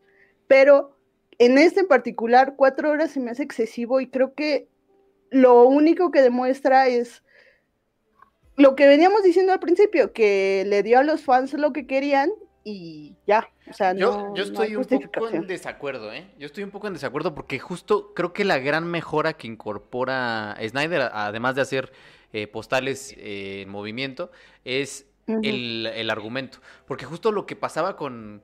con- Esto. Es que vuelvo al punto. Ay, por ahí yo también. ojo, tampoco- Es que vuelvo- tampoco- yo vuelvo también al voy punto. por ahí. ya. Tampoco estoy diciendo Punto, que es el o sea- apartamento de Billy Wilder, para No, que no, porque No, luego no, al no, rato no, van a decir, es que el Jerry o dijo que es un gran guion. no. Espérense, yo no, dije eso. O sea, yo, yo lo que dije es que mi, mi problema con los superhéroes en general es eso, o sea, trama, todo esto. Entonces, pues yo ya no sé distinguir qué es, un buena, qué es una buena película de superhéroes a una mala película de superhéroes. Entonces, yo, el, el plot es tan sencillo como que llega la misma amenaza que viene de otro planeta a extinguir a la humanidad. Eso lo hemos visto 585.392.3 millones de veces. O sea, eso ya lo vimos. Eh, sí, o sea, sí, esta- esa cantidad, se los juro, hagan el cálculo y van a ver. Esas, esas veces lo hemos visto. Eh, no es absolutamente nada innovador ni nada nuevo, pero sí era, sí era un hecho que, que a Wedon le faltaban escenas. O sea, sí era un hecho que de pronto era como de vamos a infiltrarnos en la nave de Superman. ¡Pup! Corte A, ya estaban entrando en modo épico y es como de, de, a ver, o sea, se infiltraron muy fácil. O de pronto me acuerdo un diálogo muy en la de Wedon, de Momoa, que decía, es que ya nos robó el tercer cubo. Y fue como de, ¿en qué momento le robó el tercer cubo? Entonces lo tienen que contar que le robó el tercer cubo porque tijeretearon esa escena y la botaron. Entonces, en ese sentido de sumar esas, esas secuencias que faltaban, creo que sí está más completa esta. El problema es que ya está completa, pero el señor quería comerse todo el pastel porque no se lo va, a- no se lo va a volver a comer. Y entonces mete una escena al final, una secuencia al final que ahorita la quiero comentar, pero antes quiero escuchar a Vic. Ahorita. El, fam- el famoso No. epílogo, pero bueno, este. Yo ahí creo que sí estoy, estoy de acuerdo porque sí, esa es de la parte que sí me gustó, porque la, la película en sí, las escenas, hay ciertas escenas, no todas, diré, pero hay muchísimas escenas que sí aportaron a la trama. Hay un aporte muy bueno a la trama, se vuelve congruente la decisión de los personajes, Sí. o sea, Sobre todo Cyborg. sobre todo, sobre todo, Sí. sobre todo Cyborg y sobre todo Flash. O sea, creo que son los personajes que mejoraron bastante con esta, con esta película. O sea, y- o sea, tú entiendes cuáles son sus motivaciones. O Sí, sea, su arco al menos narrativo está- empatizas.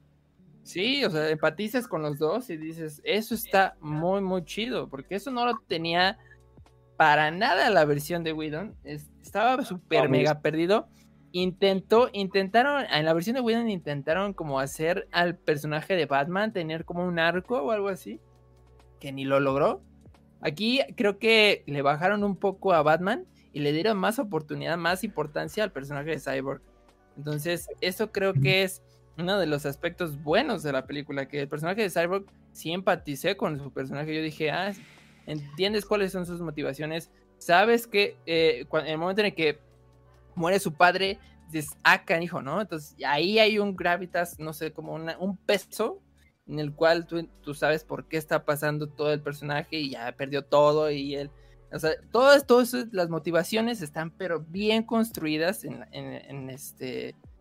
eh, yo de Flash, por ejemplo, el único pero que le tengo, que esa también es, es otra cosa, es la escena esta donde conoce a, La morra. donde conoce a la chica y choca y es como que esa escena es parece más videoclip musical, pero fuera de si quitas esa escena Sí, güey, o sea, si tú quitas esa escena, Ah, estoy seguro aparte- que el, per- no, el personaje de Flash estaría quedaría Igual. igual, o sea, sería Sí, perfecto. porque, porque la rescata, pero ya no es un interés amoroso porque no se aborda después. Y además recurren No al cliché. En, en esta escena recurren Pensé al, que ella. recurren al cliché del conductor que se le cae algo y mientras se agacha, hace algo. Y es ¿no? como de. Eso, eso también lo han visto el mismo número de veces que el plot del güey que llega del espacio a destruir la Tierra y tienen que surgir los héroes a salvarlos. Es el mismo. Güey, pero qué asco, güey. Es como de- coger una hamburguesa del piso, güey. O sea, voy en. Coronavirus, amigos. No recojan cosas del piso y se las coman después. Voy, voy en la Ciudad de México a toda velocidad con un tráiler, se me cae la comida y lo más inteligente que puedo hacer es dejar el, el volante y que pase cualquier cosa, ¿no? Es que es un cliché de escena, pero no puedes decir eso porque ahorita vienen los fans y te dicen, es que en el cómic número 257 hay una escena donde un conductor se le cae la hamburguesa y entonces... Cálmate ya, Jerry. Cálmate. eso no. es que- es que eso, sabe- no eso no. Wow, wow, Jerry, relájate, todavía no. Eso es mañana, mañana. Vaya, O sea, vaya. al final de cuentas, eh, yo creo que esa escena también puede funcionar porque pues le está diciendo a los fans de Snyder que porque es mala idea distraerse mientras conducen, ¿sabes? Como si fueran niños. Es A concientizar huevo, a la a huevo, banda. sí, Tienes sí, sí. razón, Miguel. No te enamores mientras Sí. conduces, así que es mensaje de Zack Snyder. Pe- pe- Ese era Yo- trama, güey. Yo pensé, yo pensé que la chica iba a ser Irish, o sea, el, el como interés amoroso de Flash, pero sí tienes razón, ya no lo vuelven a. No, ya nada más la rescata y ya y su trabajo en lo- con los perros Pues igual de cualquier No, pero cosa. Es que, eh. O sea, es el estilo que, que con el que construyó sus anteriores películas, o bueno, eh, particularmente Batman contra Superman. O sea, deja un montón de huevos de Pascua ahí, ¿sabes? O sea, que dice, Sí. ¿quieres ver lo siguiente? O sea, ¿quieres ver por qué puse esta, esta escena que no se justifica en absolutamente nada y que no alimenta en nada la narrativa? Pues tienes que ver la siguiente película, ¿no? Es como lo de la prueba de embarazo de Luis. Es este. Uy, también la prueba de embarazo, güey. Es el Te detective plantea marciano. cosas No, de- bueno, el detective marciano es algo que yo iba a hablar que tiene que ver con el epílogo, pero bueno, el eh, detective marciano, yo- ese güey estaba sobradísimo. O sea, ese Mira, güey es no que- tenía que haber aparecido ahí. Pero, pero si te das cuenta, y, y aquí, y aquí les va algo que, que a mí me llama la atención. Este Josh Whedon eh, resolvió el elemento de la morra, morra analgésica este, con una llamada de Bruce Wayne, ¿no? O sea, ese, este cliché que en varias películas está del hombre rudo, que cuando se emputa tiene que golpear una pared y romperle la madre a alguien. eh, solo se puede tranquilizar si ve a su morra la... Ah, de- claro. básico, ¿no? Eh, lo resuelve con una llamada de Batman y digo, ok, mira, no me late tu versión, este, Whedon, pero lo entiendo, o sea, tiene sentido. Ahora que vaya el señor marciano, bueno, el detective marciano, y, y hable con, con esta eh, Luis Lane, Luis. para co- es que el mundo te necesita, Luis Lane, por eso me voy a hacer pasar por esta Y, anciana. y Luis Lane, pero yo necesito a mi hombre. Oigan, me hace una falta de respeto. Y Lois, Le- Lois Lane anda de horny, güey. O sea, puta madre, me cárgala. Yo necesito, para poder funcionar, yo necesito a mi hombre. Si no tengo a mi hombre, no puedo, no puedo con la vida. Tengo que ir diario a rezarle al Necesito memoria porque no puedo sin mi hombre. Viralidad, güey. Esto sabe, me pongo hot y eh, Era, Masha viri- me era, acuerdo decir, era ¿qué pedo, virilidad? Vic, virilidad, no viralidad. Virilidad, Ah, virilidad, madre, Vic, esa virilidad. virilidad. Virilidad, Vic. Virilidad, Vic. Eh, entonces, tú, mujer, pobrecita, que no puede hacer nada sin su hombre, te necesitamos. ¿Por qué te necesitamos? Por- porque en realidad necesitamos a tu hombre. Y alguien tiene que a ese cabrón. Alguien necesita hacer la morra analgésica. sí, sí, sí. o sea, Pero, sí. sí. Pero eso, eso Eh, tengo una duda, eh, o alguien del chat si es muy fan. Eh, ya estaba en el cómic, ¿no? Porque yo jugué Injustice y precisamente porque se muere Luis, ah, se arma todo el desmadre. Entonces quizá, pues lo incluyeron porque estaba en el cómic y no fueron Pero- conscientes de lo que estaban haciendo. Lo, que sí te puedo No, decir yo- es que no todas las versiones de Superman, él es un imbécil cuando no está, Luis Lane no está. Eh, hay, hay una que me gusta, hay un cómic que me gusta mucho que se llama The King, The Kingdoms Come, eh, Venga a nosotros tu reino, donde se dice que a Luisa Lane la mataron y Superman sigue siendo Superman. Y de hecho es algo como que en el cómic está chido porque le critican, le dicen, ah, cabrón, no mames, mataron, mataron a tu gente, güey, ¿qué, qué te pasa? O sea, ¿por qué quieres todavía perdonarle la vida a este villano? Y pues él es así como, pues es mi sentido de la justicia, papito, ¿no? O sea, eso no lo puedo cambiar. Papito, eso también lo dice. Oh, vaya. No, mi ciela, dice. No, pero aquí definitivamente agarró al más edgy de los Superman y que, que es curioso, ¿no? O sea, si no tiene memoria, su primer instinto es voy a matar, o sea, quiero matar, o sea, es como que ve la cara de, de este Bruce Wayne y dice, lo tengo que golpear, se ve muy golpeable, lo voy a golpear. Y no es hasta que vea a su morra, ¿no? Y ya, este... Sí, está muy, está muy raro eso. Yo vuelvo. El, el, pre- el pretexto Pero es necesitamos, bueno, necesitamos ¿qué que más, calmes a tu amigos? muchacho. Eh, yo nada más eh, sobre, o sea, yo con esta cuestión del, del argumento que siento que sí, sí se incorporan eh, secuencias que, que evidentemente faltaban para que se cerraran ciertos círculos eh, narrativos. Termina la, la, la, la película y una de las cosas que más me molestó, porque me parece una falta de respeto a la inteligencia de los espectadores, con todo y que apaguen su cerebro, Epílogo. es el epílogo, güey. Eh, ¿Cuál es la función que tiene el, el puto epílogo? epílogo, sobradísimo. ¿Cuál es la función que tiene el epílogo? Ninguna, básicamente ninguna, no tiene ninguna función. Eh, ¿Cuál es el gran... Espérame, es que ¿cuál es el gran problema aquí?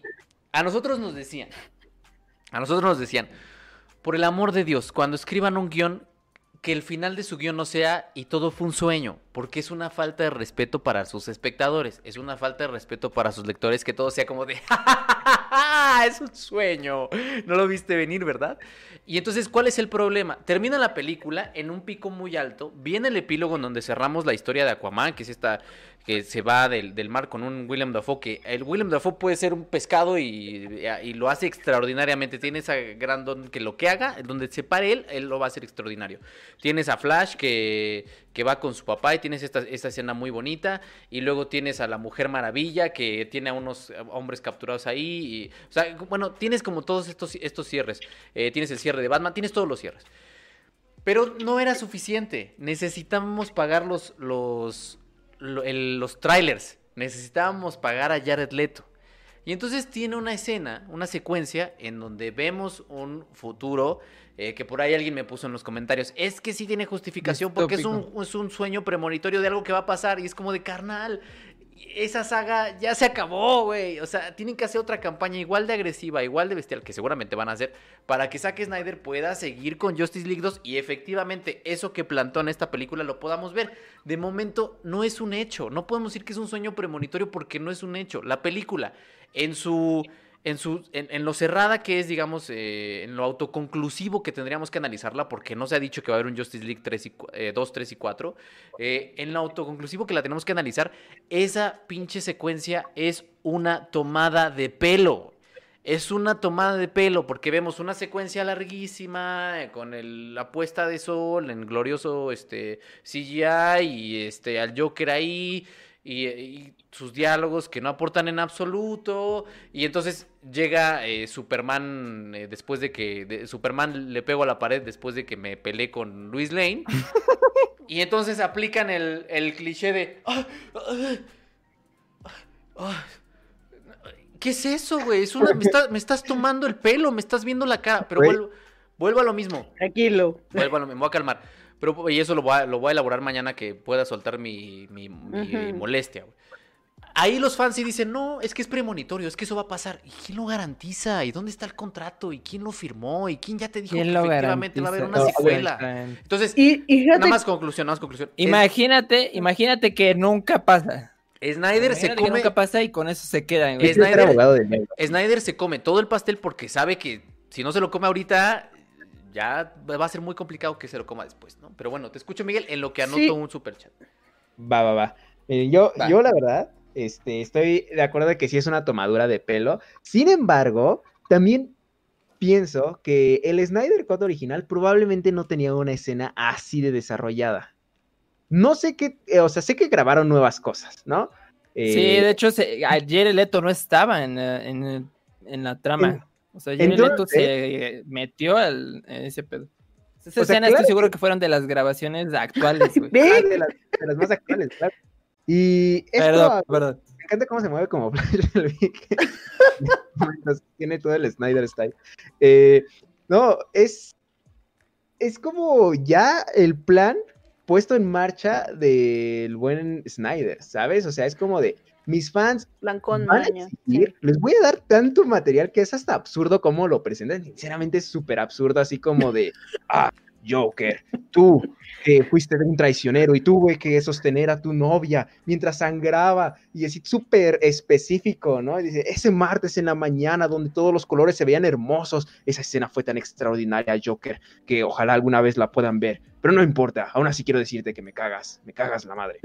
Y, y todo eso es como de, güey, güey, o sea, ¿para qué me dices todo eso? Es súper innatural esos diálogos, ¿no? Es como de lo más extraño y, ok, y me estás mostrando lo que pareciera ser un clímax porque es como de, a ver, estamos tratando de, de llegar a la base del malo y, ah, cabrón, aquí está el, el más poderoso de todo nuestro universo, ya valimos verga, ¿no? Y ahí es cuando se despierta. Es cierto, güey. No sé cuántos pinches años llevan ok. escondidos y ya, lo, que, lo que quiere, sabe que ah, sabe Snyder de que si pone eso es un tráiler, ¿no? O sea, le está, le está poniendo un tráiler demasiado descarado, demasiado spoileado, pero para que los fans todavía se enardezcan más. O sea, son las imágenes que subió a Twitter, pero ahora dentro de su película. Y ahora ya los hashtags, o sea, si ustedes buscan en inglés, no lo voy a pronunciar porque no quiero que se burlen más de mí. Eh, si Ya se burlan de mí, pero. ok, eh, dale. del- el restaurante Eh. del Snyderverse, Real- van a ver de- que eh, está tomando fuerza, ¿no? Y probablemente lo van a hacer. O sea, es probable. ¿Cómo es- lo vayan a hacer? Es lo interesante. O sea, si Es lo lo- van a es- es lo lanzar más en la plataforma. Lo más interesante totalmente con las películas de Snyder, de esta al futuro, es que le prestemos atención cómo se hace, no el producto final. Esas son las historias más interesantes, Y es lo, ay, lo, lo triste porque, o sea, una crítica tendría que venir con la película, con el contenido. Y pues, en este caso no. En este caso lo más interesante es lo que pasa eh, detrás de la película. Y justo, yo más que tráiler le diría cliffhanger, o sea, algo que ocupan mucho las series de televisión cuando acaba una temporada y que te dicen, ¿qué pasará? O la de Walking Dead. ¿no? Este, ni, este, Negan, ¿a quién mató, no? A- mató a Rick, mató a, spoiler, Glenn, entonces hasta la próxima temporada te vas a enterar. Y pues es lo que hizo, es muy de serie de televisión, muy de productos, de, de denme mi... denme mi dinero y justo ahí se estaba vendiendo Snyder, así les estaba diciendo a los fans, miren chavos, esto es lo que yo hago, ¿le entran o qué? Y, A ver, eh, va- muchachos, para no extendernos más y, y- e irnos a los superchats, que hay varios, eh, que a ver si le entiendo a mis jeroglíficos, eh, están medio extraños. Eh, pero no, bueno, conclusiones sobre la película. ¿Cuál es su, su conclusión sobre lo que, lo, sobre esas cuatro horas que mientras yo lo estaba viendo, eh, Leti aquí hizo unas cosas de Zoom y luego se fue y luego regresó y comió y se volvió a ir y volvió a regresar y yo decía, "Ay, que esta cosa no se acaba nunca, ¿qué, qué, cuándo acaba esto? Eh, ¿Cuáles son sus conclusiones de esta, de esta, eh, del Ben-Hur de los Centennials y de los Millennials? Vas, Vico, vas. Yo, ah, yo, yo les iba a decir a ustedes, pero bueno, yo creo que creo que eh, la película de Zack Snyder es, es buena, pero la siento ex- ex- demasiado extendida para mí. Creo que sería la palabra correcta, demasiado extendida para algo que pudo haber terminado en tres horas y media, tres horas y cuarto. El uso de slow motion se me hace muy innecesario, pero eso ya es de esperarse de Zack Snyder. Eso yo no creo que son es de sus pecados como director, no necesariamente tenga que ver con el resultado final de la película.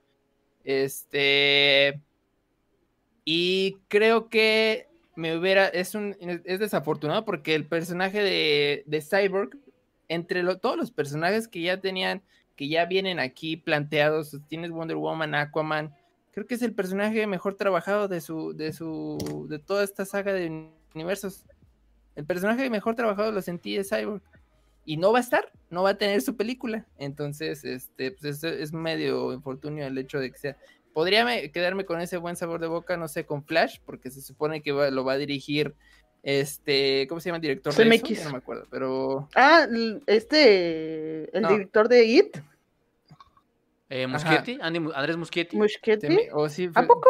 Cemex- según Creo yo era sí, CMX, creo que sí. pero no me hagas caso. Andy Muschietti, A no me acuerdo, pero este, bueno, la- se va a quedar con la película de Flash, a ver qué tal. Y pues ya. Eso sí. Eh, Miguel, conclusiones. Híjole, pues. Que por ahí ¿quién viene, es? bueno, tú lo, creo que tú lo, lo dijiste en el video de las noticias, Miguel. Eh, ya se está planeando una un nuevo Batman, un nuevo Superman, perdón. Bueno, el nuevo Batman ya es evidentemente Pattinson, sí. pero que ya se está planeando también un, un nuevo Superman. ¿no? F, Sí, un, re- un reboot. Este, y es que pues yo creo que un reboot. no, no sé a qué desvergue se va a armar, amigos, pero eh, pues el Flashpoint Paradox, bueno, de Flash, la película de Flash, o sea, creo que les va a dar cabida a hacer lo que quieran y que todo tenga sentido. El director es Andrés Muschietti, sí, como, eh, como decía el Vico. Híjole, ¿qué conclusiones puedo llegar? Es que, pues, yo creo que varias de sus escenas, es que lo vuelvo a repetir, o sea, mm, lo mejor es el clímax, ¿no? Y yo creo que si quieres entenderle bien al clímax, pues sí, te vas a tener que aventar las cuatro horas, este, ah, puedes verlas poco a poquito, no te preocupes. Pero esa, la escena final, sinceramente, a mí me encantó, o sea, esa pelea donde le rompen los cuernos a este carnal, eh, a Stephen Wolf, su diseño de armadura no me termina de convencer, pero me, me llama la atención que sea una estética más cercana a lo barroca. Y- Muy picuda. Eh, yo creo que muy Ajá. picuda, ¿no? O sea, muy... Sí, sí. eh, no sé, o sea, creí que iba a ser más ridículo, pero al final me agradó que sí lo aprovechara un poquito con, o sea, Sí. al menos visualmente, Más imponente, ¿no? más imponente. Y ahí, en esa... Oye, que hasta es. ¿Qué pasó, Vico? me encanta como Vico... No, no, termina, termina, termina, porque quiere- quería decir algo sobre Steppenwolf que se me había ido, ¿eh? ah, te odio, Vico. No, sí, No no quiero quiero. interrumpir. ya. Eh, ahí sí funcionan esas escenas súper eh, de slow motion, don- con canciones épicas.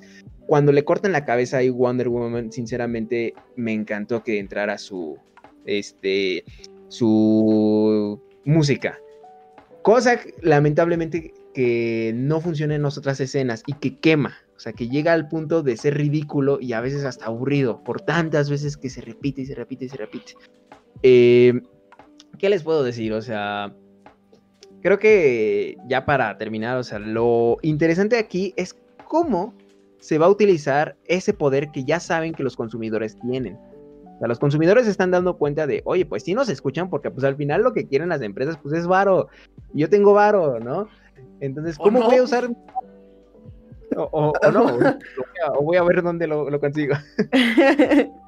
espero que de ahí sea una, o sea, que sean exigentes, ¿sabes? Ok, les gustó mucho Snyder. Creo que todos podemos aprender de eso y decir, ok, así como el fandom de Snyder, así como lo ha sido también las armies, eh, nosotros po- podemos exigir cosas chidas, ¿sabes? O sea, podemos también intentar de convencer a otras personas sin tener que llegar a ser tóxicos, o sea, podemos, tenemos esa capacidad de ver con criterio hasta qué punto se vuelve insoportable un fandom, ¿no? Entonces, desde ahí podemos tomar, ¿no? Ciertas cosillas. A ver, Eh, a ver, Vic, iba, antes de que sus conclusiones las dé Diana, Vic, tú ibas a decir algo de Stephen Sí, Wolf. Stephen Wolf. Creo que. y su mí- discurso de villano. ese es- Ah, no. fue el otro. No, creo que hasta eso yo dije, bueno, el personaje de Steppenwolf se me hizo nefastísimo en muy inútil en la, en la versión de Joss Whedon. Y hasta eso creo que el personaje de Steppenwolf está mejorado de, de cierta manera en esta versión de Zack Snyder. A mí se me hizo más Porque es inútil un en esta. fanático para empezar. Ajá, por eso precisamente. No, pero, pero El, en- el O sea, enclenque, ¿no? Como el... pero- Porque es un esbirro, ajá. Y te lo plantean desde el principio que es un Pero- esbirro, que es el patiño. Y, y en, y, en- y con Wedon no es así. ajá, O pero sea, Wedon es como, este es el Era final el boss. conquistador. Ajá. sí. Y acá se me hizo. aquí Pero ese mira, cambio a ver, a ver. A ver, yo, yo creo que hay, no sé, cuál- tú, tú- ¿tú sabes cuáles eran las motivaciones en la versión de Joss Whedon? Porque en la versión de Joss Whedon nada más es con el propósito de, ah, soy malo. Pero aquí ¿Tú tú, también? entiendes que está con la intención. no, sí está cagando sea, de miedo malo. Pero es que soy malo porque quiero ser malo. Se está cagando de miedo. O sea, me refiero, me refiero a que en Steppenwolf. Entonces es como que acá, eh, acá lo hace más con una motivación de, bueno, pues es que yo traicioné a Darkseid. pues, O sea, sabes, o sea, entiendes cuáles son sus motivaciones de ese güey. Aunque son, eh, de cierta manera, ese la chichincle, no lo hace tan fuerte para la Liga de la Justicia porque ah, es, la neta es que allá esos güeyes son muy OP, los hicieron muy OP, pero eso es otra cosa. Al menos Es que yo entendí las Sí, motivaciones de ese ya, güey. ya te entendí, Vic, pero ¿sabes qué? Tiene mucho que ver con lo que estábamos diciendo ahorita de que nos dio un cliffhanger para la siguiente. Exactamente. Entonces lo que, Sí. lo que dio es, Sí, ah, este no es el jefe final, el jefe final está allá. Entonces Ah, es lo sí. que com- Sí, sí. como que confunde, porque pues entonces si no me estás dando al jefe y tampoco me estás dando próximamente una fecha de salida es de Bane la en- película, Sí, bueno. también. Es Eso, Bane, eso también. es Bane en Batman también. 3. Como Bane. Es Bane en Batman ese es el 3. Eso también. problema. Entonces, a mí eso, porque Pero para Wedon es su única motivación, repito, que tampoco es muy diferente acá, es la del conquistador. Yo vengo a conquistar y para conquistar necesito los tres cubos. Fin de la historia se acabó y no es más complejo que eso. Y es Thanos diciendo yo soy el conquistador, necesito las cinco gemas. Se acabó. O sea, tampoco, es, Sí, tampoco ahí es como tan complejo. Acá el problema es necesito las tres, las tres, los tres cubos para que mi patrón eh, me, me, me dé, me, me- me abra los brazos para que, para que me pueda poner la, la camiseta otra vez y que el patrón me, me, me vuelva a abrir los brazos y me abrace, ¿no? Exactamente. Y, y- y saber eso durante toda la película sí le resta lo imponente y amenazador que pudiera ser. Entonces, a mí, Sí, a mí tampoco, el, Puede ser. tampoco el villano todo, me, pareció como tan. Concuerdo, concuerdo. Que tampoco me pareció como tan, tan, Concuerdo, tan brillante. en esa parte. Este, Diana, tus conclusiones. No, basta. Eh, híjole, pues no sé. es que a mí me gustaba mucho el fenómeno que pasó detrás de todo esto. Más que la película, entiendo todo lo que dicen que es otra versión, que esta sí tiene lógica. Sí, pero pues en realidad a mí no me latió tanto la historia. O sea, fue como ah, X. O sea, eh, creo que si hubiéramos visto esta versión primero, eh, pues hubiera dicho lo mismo que dije con la de. Bueno, no, no, lo mismo que dije con la de Wedon, porque sí está más malita esa. Pero a mí no me gustan los Sí. superhéroes. Entonces, a mí, eh, esta película, eh, Marvel, ah, para mí es igual. Lo siento. Eh, a mí lo que me llama, a mí lo que me llama la atención eh, son los fans. Y vuelvo, a mí lo que eh, justo eh, ya no lo retomé, pero en, lo, en el libro vienen varias entrevistas con los fans y dicen que con la película y con el cine de Zack Snyder conectaron de una manera como si Jerry conectara con este Tarkovsky, No, o no, sea, no, así de... O sea, no. No, no, creo. O sea, debo Casabetes, admitir, tal vez. Debo admitir, debo admitir que, que lo más que Tarkovsky y Snyder se acercaron en mi interior, en mi, No, en mi ser, no, no, no, no. es que me no. hicieron, A que, ver, que me hicieron cabecear varias veces. Ah, bueno, o sea, dime un cineasta favorito. El, punto es, a, a lo que voy el ejemplo es- Casabetes, casabetes. Casabetes. Ajá, Casabetes, exacto, Casabetes, que Jerry grita cada vez que hablan de Casabetes, ¿no? Entonces así son los fans de. Snyder y realmente conoces las motivaciones que hay detrás de los de los fans y si te quedas con cara de what the fuck. Eh, está muy, muy cabrón todo lo que hay detrás de cada fan. Y, repito, no es por quedar bien, por supuesto que no, pero sí respeto mucho lo que han hecho con, con su universo. Lástima que detrás de eso hay una compañía que quiere su dinerito y diga, ah, pues mira, venga, chepa acá, y los fans vayan a, a- a- a eso, o sea, ni siquiera se cuestionen el por qué lo está haciendo tal compañía. Es lo que me molesta a mí Eso también de es- los fans, que son, es- que, que son tan fanáticos que no cuestionan y nada más consumen. Que Pero- cada quien puede hacer lo que quiera, cada quien puede hacer, a mí no me tiene que ver ni cuentas ni a nadie. Pero también hay que ponerse a pensar qué, qué onda, ¿no? O sea, ¿por qué les están entregando cosas tan pues, desequilibradas? Pero yo creo que igual y varios sí lo saben, ¿eh? O sea, no, o sea, m- Bueno, prefiero de que dicen, Hacerte tonto ok, también es. me caga esta empresa, pero como me maman tanto los cómics, o sea, como me maman un chingo los cómics, Me voy a como hacer. maman un chingo Snyder, ajá, o sea, Mm, mira, quieres mi dinero, te lo voy a entregar aunque me cagues, pero porque pues quiero que me traigas esto y como yo lo quiero, ¿no? O sea, yo siento que, o sea, varios, estoy seguro que lo hacen con ese pensamiento, otros igual y son muy ingenuos, como dices, Diana, pero pues, pues bueno, ojalá y... y, pues, Y justo lo que les decía, ¿no? Que a mí me llama la atención como Snyder, porque la noticia de que iba a estrenarse la Liga de la Justicia en HBO Max la dio durante una Watch Party, que es como una película, este, todos en una salita de como Zoom. virtual. Y, y yo les de- preguntaba, o sea, yo no he sabido de otro cineasta como un Guillermo del Toro, como pues, alguien más pop, que tenga tanto apego con su fanbase. O sea, obviamente lo hace porque pues les puede vender a ellos. No, no tiene, sé. tiene el plus de el cine que hace. O sea, si. Y, y también, sí, pero vuelve al punto, e- existe. O Como sea, el fanbase de James Gunn, que también salió a decirle, Marvel, eh, te estás, Disney, te estás equivocando, recontrátamelo, porque si no, no voy a ver Guardians of the Galaxy. O sea, Ajá, la pero- gente, la gente que hace, similar, la ¿eh? gente, o sea, similar. es más, es más el producto que hacen que el que está atrás del producto que hacen. Eso es que ese es el tema. Sí, Ese es el tema. O sea, sí, sí, sí. por eso, por eso ese razonamiento de Es que yo en mi página, esto lo vi hoy, es que yo en mi página de Facebook, yo sé que todo el tiempo estoy compartiendo eh, pases de prensa del Festival de Cine Togant, sé que todo el tiempo estoy eh, compartiendo como todas estas películas, pero como es él, voy a hacer la excepción. Y es un poco ese escudo, no es que sea él, es lo que hace él, es el tipo de producto que hace él, porque nadie defendió tanto Soccer Punch, nadie se bronqueó tanto por, Bueno, este, o sea, nadie se bronqueó tanto por otro tipo de películas que seguramente le han cancelado mil y nadie le importa.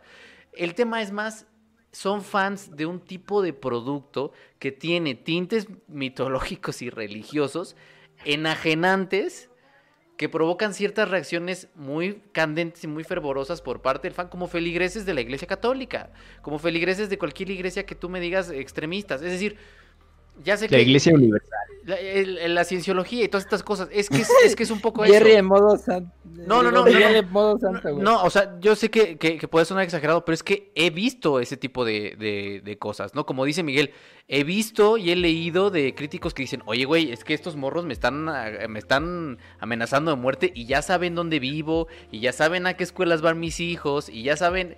Y es como de, tranquilo viejo, es una película de güeyes con capa que tienen los calzones de fuera, o sea... No mames, tampoco es, ¿no? O sea, no, no, es, no es algo que de verdad eh, entiendo, como le decía ahorita a Abraham, que fue un alumno mío, entiendo toda la historia por fuera, pero no podemos decir, es que como la historia de afuera está muy chida, la película es una obra maestra. Eso no lo podemos decir, porque es, No. es perder nuestra seriedad, es perder, eso no lo podemos hacer. Eh, que un fan lo haga, Sí, y- está bien, lo entiendo, pero eso no lo podemos hacer. Sí, no, más bien era eso, eh, A mí me llamaba la atención eso, más bien. eh, yo nunca había visto, o sea, es, creo que ya es un fenómeno que ha pasado, pero no sé, así, con, con estos eh, elementos, no. Y, y me refería a Tarkovsky, amigos, por no el cineasta, obviamente no por su obra, sino el sentimiento que hay. O sea, tú puedes amar a alguien tanto que lo defiendas, pues así son ellos, güey. Así son ellos y lograron lo que nadie ha logrado en muchos años. O sea, eso es lo que a lo que iba y lo que me sorprende. Ya de la película a mí no me gusta.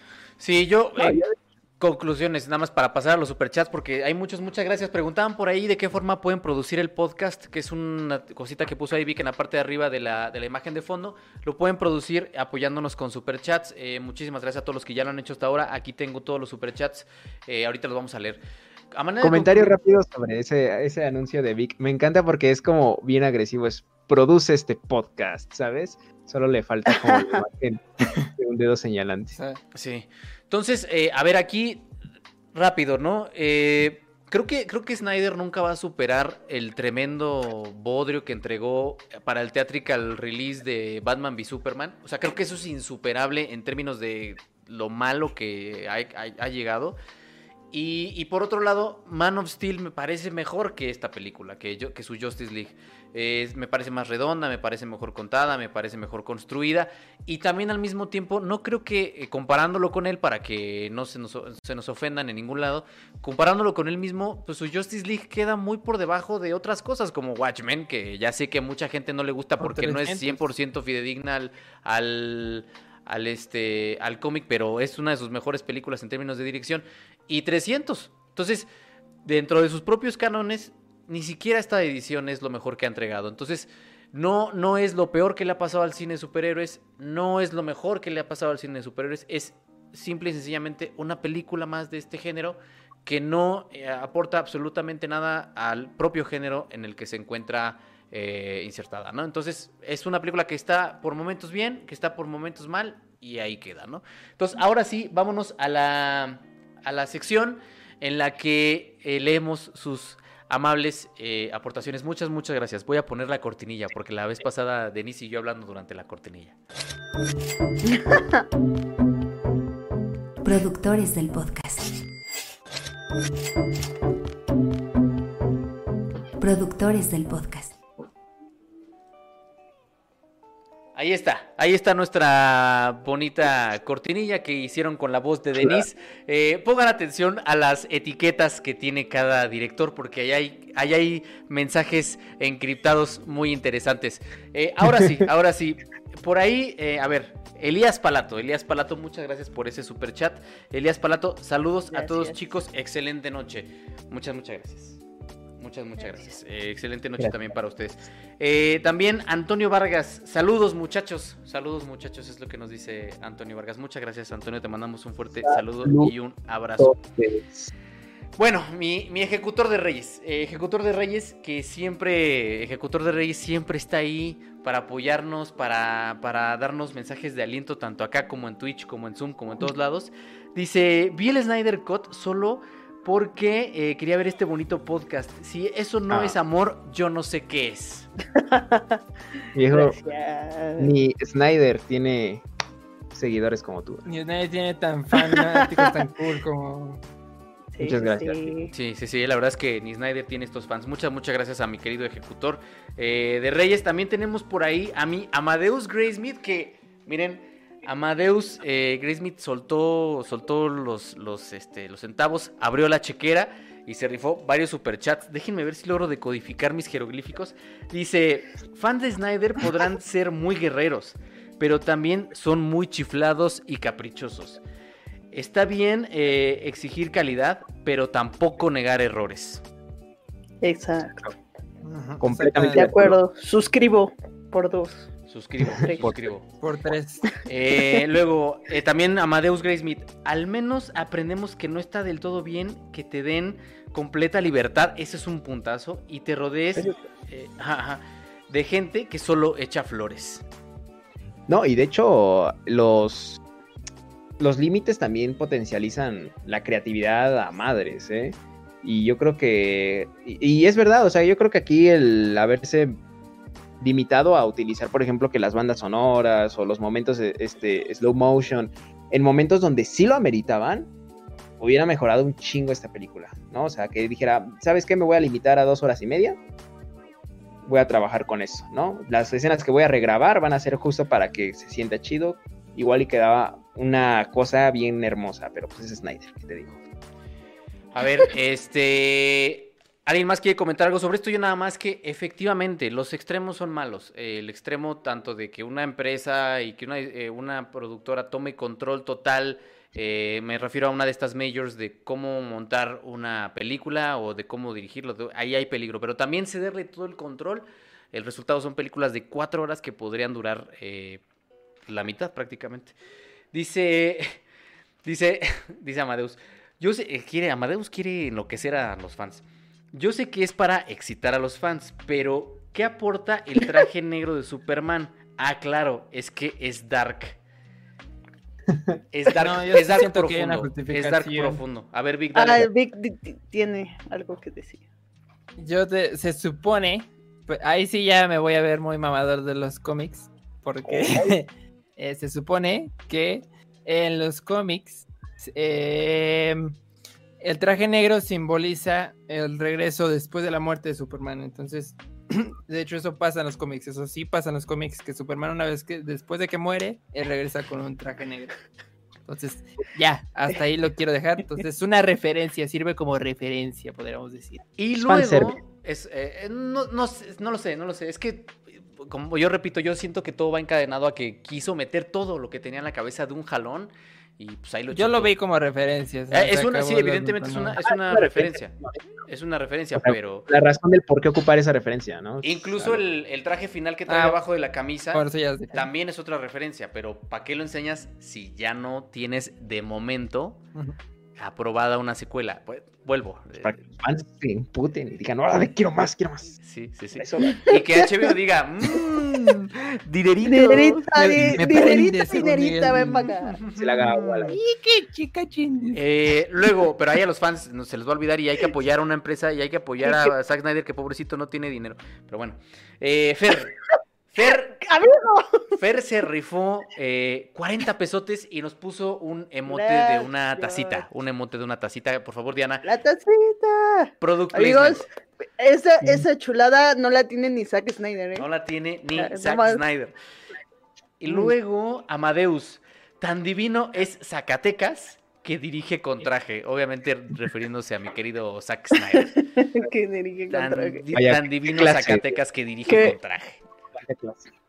Poetic Cinema. Y- Y tú dirigías con, con Pants, Jerry, qué Con vergüenza. pants, qué vergüenza, soy vergonzoso, vergonzoso porque dirigía con mi pants de, con el que de- prácticamente amanecía.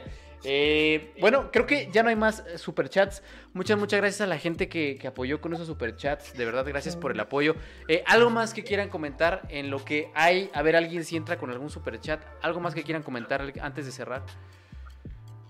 Mm, eh, no, nada amigos, denle like a, a este bonito podcast y compártanlo y suscríbanse y, y ya. Y muchas gracias por ver, la verdad. O sea, Ah, sí.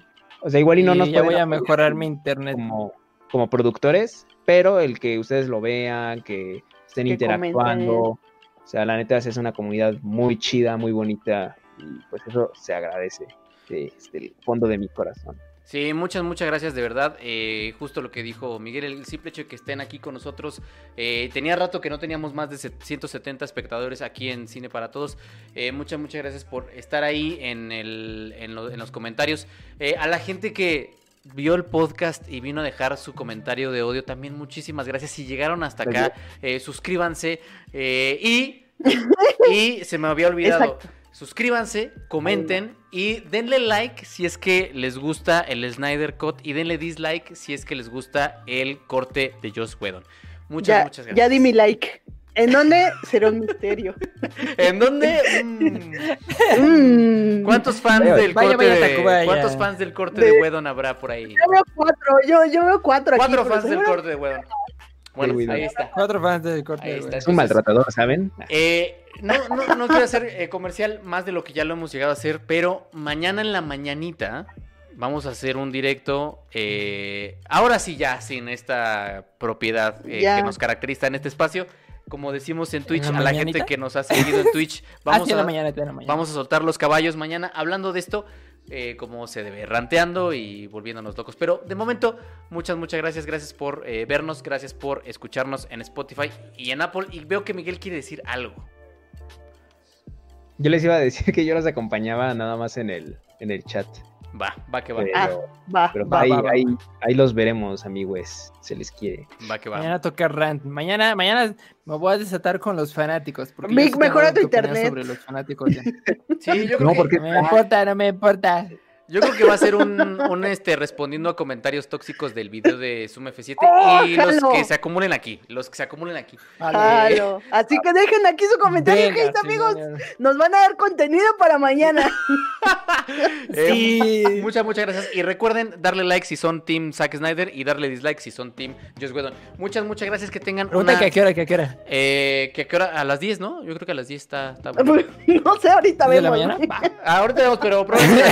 Ahorita. Muchas, muchas gracias. Mañana a las 10 de la mañana. Muchas gracias. Cuídense mucho. Les mandamos un fuerte abrazo y que tengan una excelente noche. Si no si tienen problemas de insomnio, pongan el Snyder Cut. Buenas noches. Cuídense mucho y nos vemos